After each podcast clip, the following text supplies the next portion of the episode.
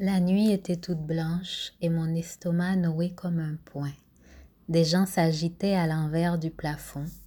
J'avais la vulve et les plis en haut des cuisses tout poisseux.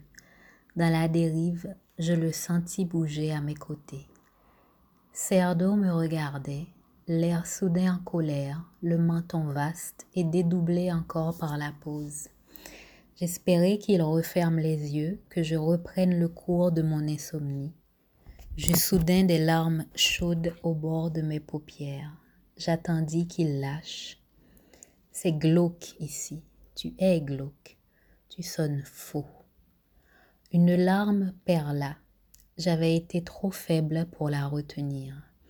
Il rejeta le drap, sauta du lit, nu.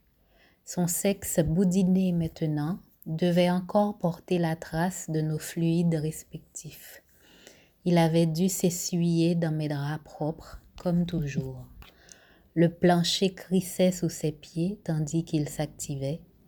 Il remit ses vêtements. Il devait être deux heures du matin.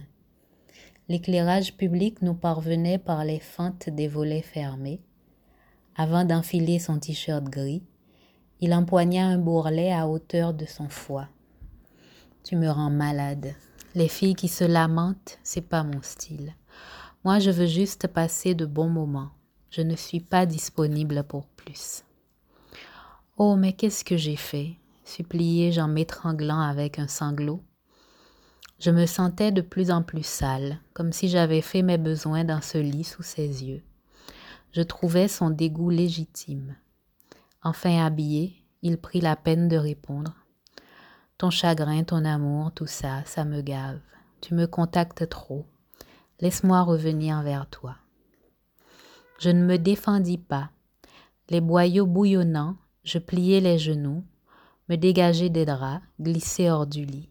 J'eus honte de lui montrer ainsi mes fesses nues sous mon t-shirt. Je filai vite vers l'entrée, lui ouvrir et lui tenir la porte, le regarder passer, l'air contrarié, comme en plein débat intérieur, l'entendre enfin user de sa meilleure arme. Tu ne vas pas bien, mon chat. Je m'inquiète pour toi. Tu devrais prendre soin de toi. Viens chez moi demain soir. Le fauve desserrait les sans lâcher son étreinte. Est-ce que tu le veux? lui murmurai-je, faisant mine de disposer encore d'un peu de volonté. Si tu veux, répondit-il dans le même registre. D'accord, à demain soir. Je le regardai disparaître dans les escaliers. Je refermai doucement la porte, ressassant déjà les mots durs qui avaient précédé son départ.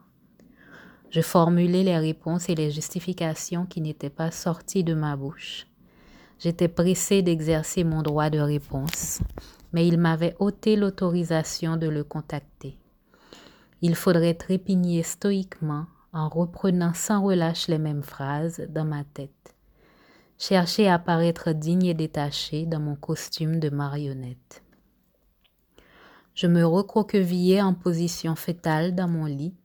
Je pouvais à présent librement sangloter et gémir dans l'attente du rendez-vous de demain soir.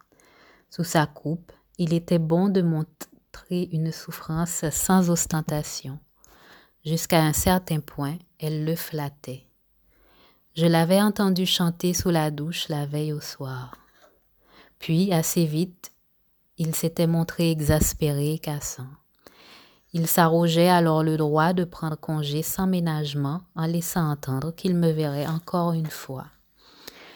Peu avant notre rendez-vous, j'avais croisé dans le métro son meilleur ami Fofo. C'était un guitariste barbu, par ailleurs vaguement picassiette, qui montait la garde autour de lui. S'imaginant peut-être que je pourrais mettre en péril ses miettes, il m'avait prise en grippe. Comme à chaque fois que je l'apercevais, un mélange amer et acide montait de mon estomac à ma gorge. Son torse trapu collé à sa guitare, Fofo me regardait de ses petits yeux embués d'ivrogne, au-dessus de sa barbe malpropre. Je fis mine de ne pas le voir. Lui me fouillait du regard. Il allait deviner d'où je venais, de l'institut de beauté où je m'étais payé une épilation intégrale. J'avais aussi investi dans une manucure écarlate. tout ça pour briller une seconde, comme du toc, sous les yeux de Cerdo, qu'il me pénètre sans toucher, ma vulve imberbe, que je crie pour le flatter à maintes reprises que je jouis, et qu'il achève ce rapport triste dans un grognement avant de s'affaler, ventre proéminent au-dessus de son sexe flasque et luisant, sur le dos. J'étais beaucoup trop triste pour connaître un orgasme, mais je recherchais l'intimité physique avec Cerdo, quitte à simuler pour l'encourager. J'imaginais Fofo lui ricaner au téléphone. Je l'ai vue ta folle dans le métro. Elle venait de se faire épiler sa petite chatte larmoyante pour toi. Et lui de répondre avant de changer de sujet, complètement tarée celle-là. Comme un insecte pour chasser, je courus les derniers mètres du couloir, sans même qu'un bruit de rame vienne m'en excuser. Je sentis la haine de Fofo dans mon dos, tandis que je gagnais les quais, j'allais m'effondrer dans un siège en plastique jaune.